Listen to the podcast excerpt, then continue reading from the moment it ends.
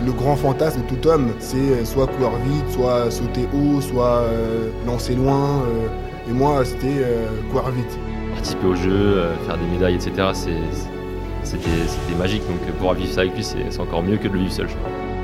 Ma mère, sa philosophie, c'était toujours de dire euh, Mon fils, tu dois faire toujours plus, plus que les autres. Bonjour, je suis Yves Pulici. Dans bientôt 500 jours se dérouleront les Jeux paralympiques de Paris. À cette occasion, je vous propose de découvrir l'histoire de l'un des plus grands coureurs paralympiques du monde, Trésor Makunda. Sprinter aux 100, 200 et 400 mètres et déficient visuel. Multimédaillé paralympique, il espère décrocher l'or en 2024 avec ses guides Lucas Matona et Joachim Berlin. Paris 2024. Le grand défi.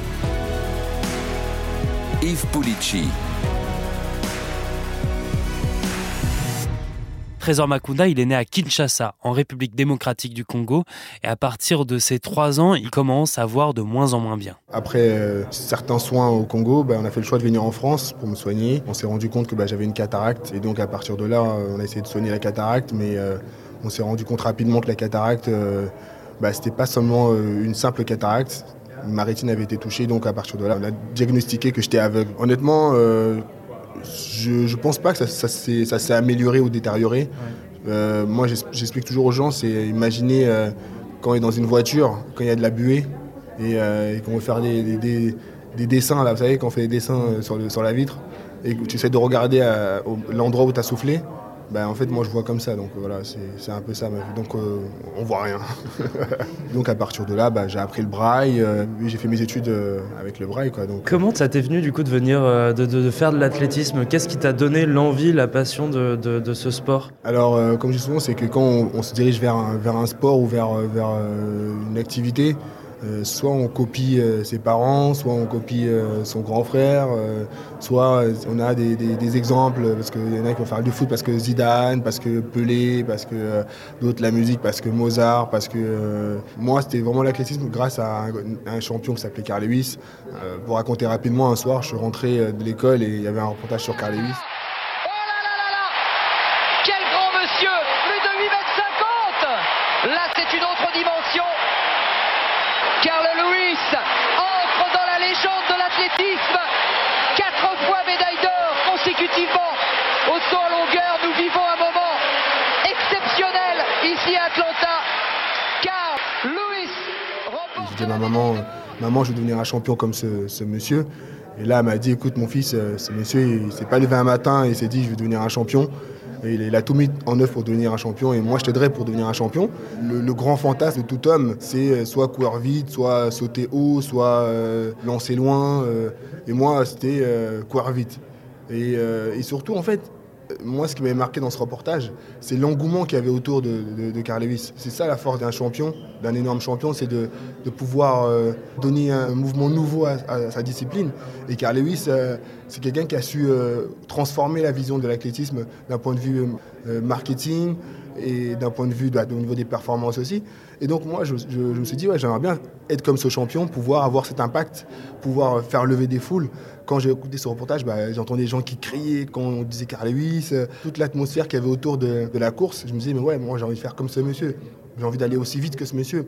J'ai envie de, gagner autant de médailles que ce monsieur. Donc euh, c'est tout ça en fait, c'est l'ensemble de ce tableau qui a fait que je souhaitais euh, m'inscrire dans cette lignée des, des grands champions. À cette période-là, il n'y avait pas encore de, structure, les clubs n'étaient pas encore structurés euh, pour pouvoir accueillir des personnes handicapées. Donc on a dû lutter plus ou moins pour trouver un, club. Tous les clubs nous, nous, nous refoulaient. Ils nous disaient ah non, on n'est pas, n'a pas, pas de structure ou la personne qui s'occupe des, des inscriptions n'est pas présente ou quoi. En insistant, il y a un club qui m'a ouvert ses portes, le club de Villejuif. Et c'est parti de là en fait euh, mon aventure avec, euh, avec l'athlétisme. Quand tu arrives en club, comment ça se passe pour euh, commencer à courir en, en- sans voir? C'était super drôle parce que euh, on- moi je suis, arrivé dans, je suis arrivé dans le club, j'ai dit au coach, moi je veux devenir un champion comme Carl Lewis.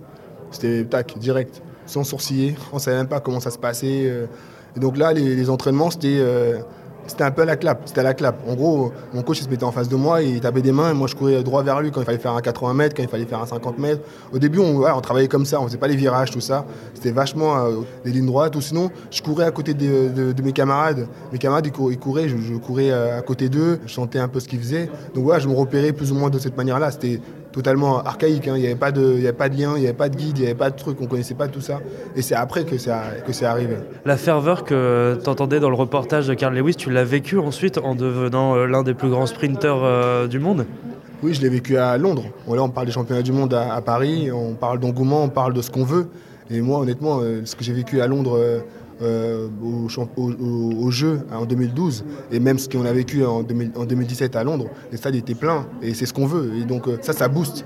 Et à Londres, quand tu cours devant 89 000 personnes, et que même ta propre mère n'a même pas une, place pour pouvoir euh, rentrer dans le stade, elle a dû faire des pieds et des mains pour pouvoir rentrer en montrant que bah, ouais, c'est mon fils.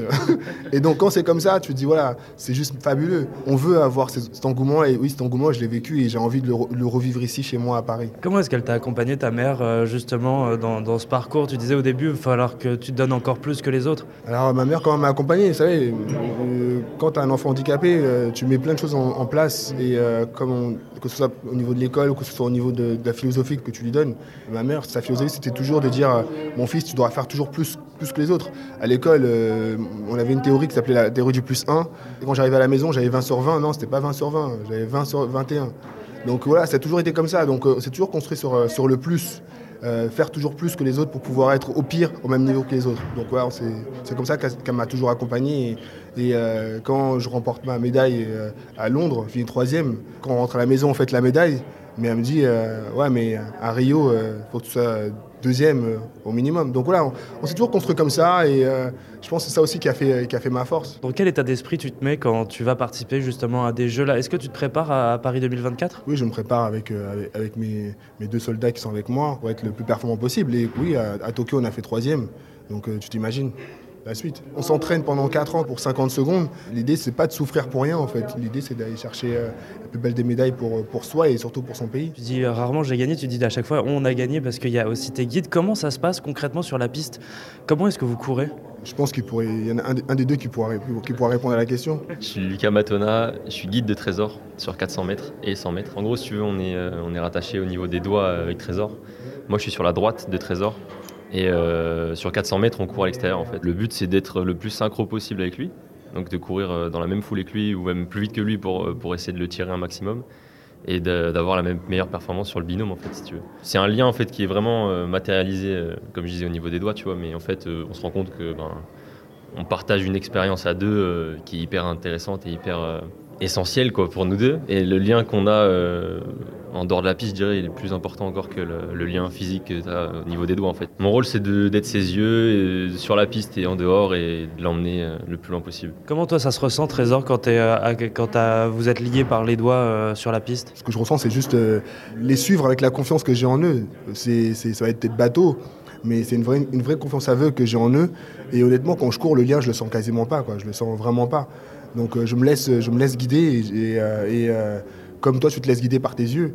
Et euh, comme Lucas vient de dire, c'est qu'il y a une vraie, euh, une vraie relation d'amitié. Et donc à partir de là, on peut s'exprimer à 100%. Moi, quand je cours, je ne me pose aucune question.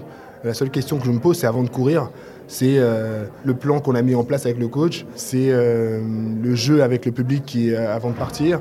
Et ouais, c'est tout ça en fait. Après, quand on, est, quand on est parti, on est parti. Je me pose aucune question parce que je sais que j'ai euh, Lucas ou Joachim qui sont prêts.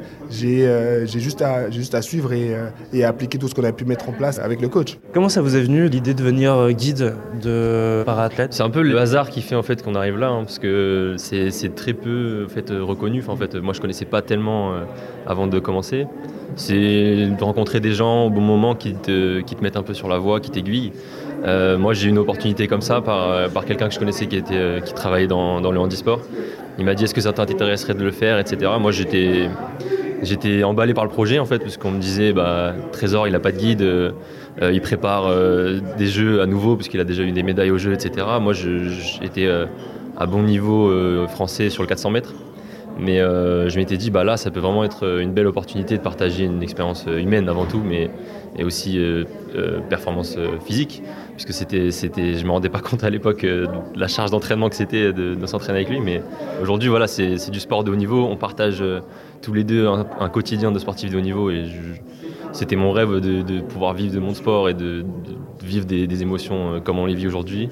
Euh, bah, il a un peu réalisé mon rêve aujourd'hui, Trésor, donc donc c'est cool, participer au jeu, euh, faire des médailles, etc.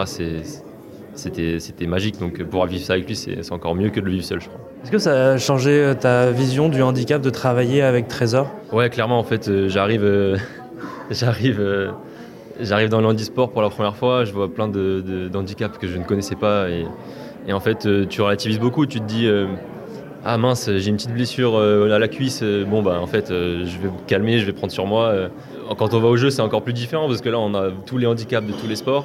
On voit des gens manger avec leurs pieds, enfin, c'est vraiment des trucs euh, hallucinants. On se dit, mais comment ils font?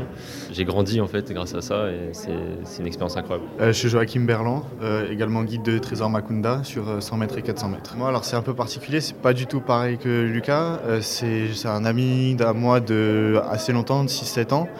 Il m'a proposé de les rejoindre dans, dans, ce projet pour préparer au mieux Paris 2024 parce que un guide, euh, ça suffit pas forcément. Donc euh, à, deux, à deux c'est toujours mieux. Et ouais, moi j'avais, envie de changement, j'avais envie d'un, d'un nouveau projet. Et c'était l'occasion idéale. J'ai fait quelques stages avec eux avant de les rejoindre euh, à Paris en permanence en septembre dernier. Donc ouais, c'est une nouvelle expérience, un nouveau défi parce que bah, c'est Paris, c'est pas rien, même s'il y a déjà les championnats du monde cette année et les Jeux l'année prochaine. Donc ouais, un gros défi qui nous attend et on va essayer de faire le mieux possible à trois. Trésor, comment est-ce que la société a évolué sur le handicap depuis que tu as commencé à courir jusqu'à aujourd'hui à Paris 2024 euh, La société elle évolue parce que déjà euh, on, prend conscience que euh, tous les projets qui nous donnent, moi je, bah, je parle de l'accessibilité parce que c'est partie de mon travail, mais tous les projets d'accessibilité qu'on met en place servent au, au, général, donc c'est-à-dire va servir à tout le monde. Et surtout, je pense qu'il y a une vraie conscience de se dire que le handicap, ça peut arriver à tout le monde en fait. C'est-à-dire que euh, situation de handicap, ça peut t'arriver quand tu sors du ski, tu vas faire du ski avec tes amis, tu reviens, bah, tu es bien content d'avoir un ascenseur dans une gare, tu es bien content d'avoir euh, un tapis roulant. Et donc, je pense que toute cette prise de conscience, elle est, elle est importante. Et aussi, je pense qu'on voit de plus en plus de personnes handicapées euh, dans les médias, euh, on voit de plus en plus de personnes handicapées qui réussissent. Et je pense que c'est ça qui est important, c'est de montrer que la réussite, elle est possible malgré qu'on ait un handicap. Et ça, c'est quelque chose qui est fondamental parce que souvent, on, associe euh, un champ lexical souvent négatif avec l'handicap. Et aujourd'hui, bah, on sent que bah, plus on, change ce champ lexical de plus en plus positif à, l'handicap, bah, plus les regards changent, notamment bah, quand on voit des champions paralympiques qui, qui excellent dans leur discipline. Ben, on se dit, bah, mais ces gens-là, en fait, ils sont, ils sont comme nous. Ils ont, en plus, ils ont de la chance de pouvoir être champions. Qu'est-ce qu'il faut faire évoluer encore dans la société, justement, pour que le handicap soit, les handicaps soient mieux reconnus, mieux acceptés? Bah, déjà, il bah, faudrait qu'on arrive à, considérer, à rendre banal l'handicap comme, euh, comme une différence, comme euh, bah, je pense que toi et moi, on, on, échange aujourd'hui. On est deux hommes, mais on est différents. Euh, au-delà de l'handicap, on est différents. Et donc, je pense que c'est ça. Il faudrait que l'handicap reste une différence, mais une différence qui soit banale. C'est-à-dire, voilà, une femme et un homme, blanc, noir, mince, gros, grand, petit. Il faudrait que ça rentre dans, cette case-là. Et à partir de là, je pense qu'on aura, fait un grand pas par rapport à la considération de, l'handicap. Euh, et, à partir de là, bah, considérer que déjà, bah, notamment dans le monde du travail, qu'une euh, personne handicapée, peut être compétente euh, et, c'est la compétence qui fait, qui fait la performance. Tout à l'heure, tu disais que tu travaillais. C'est quoi ton quotidien? C'est quoi la journée type de, Trésor? Ah, C'est vrai que mon projet de vie tourne sur mon projet sportif, mais j'ai la chance de bénéficier de ce qu'on appelle la CIP, qui est un contrat d'insertion professionnelle qui te permet de pouvoir travailler dans un groupe et préparer ton après-carrière. Parce que moi, quand on parle d'après-carrière, c'est demain, quoi. C'est après les Jeux. Euh, voilà, mon après-carrière, il commence. J'ai la chance d'être dans, un grand groupe, la SNCF, à travers un dispositif qui s'appelle Athlète SNCF. Et ce dispositif-là, en fait, il me permet de pouvoir euh, avoir euh, un aménagement qui est assez spécifique pour, pour me permettre d'être performant sur la piste. Donc j'ai 50 jours par, par an à, donner au groupe SNCF pour les années, on va dire, championnat d'Europe, championnat du monde.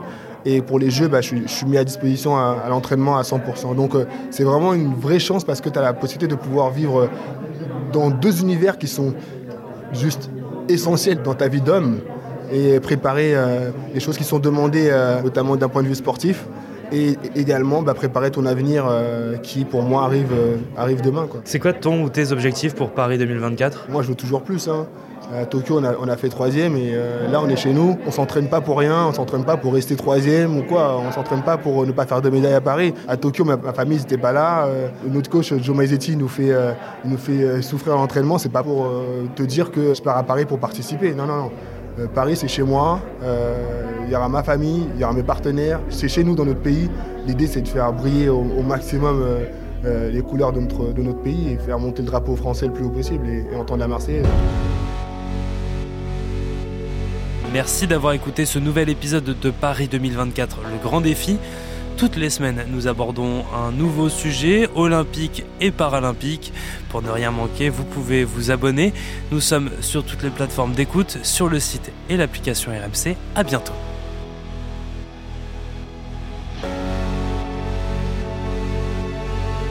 Paris 2024, le grand défi. Un podcast à retrouver sur l'appli RMC et sur toutes les plateformes d'écoute.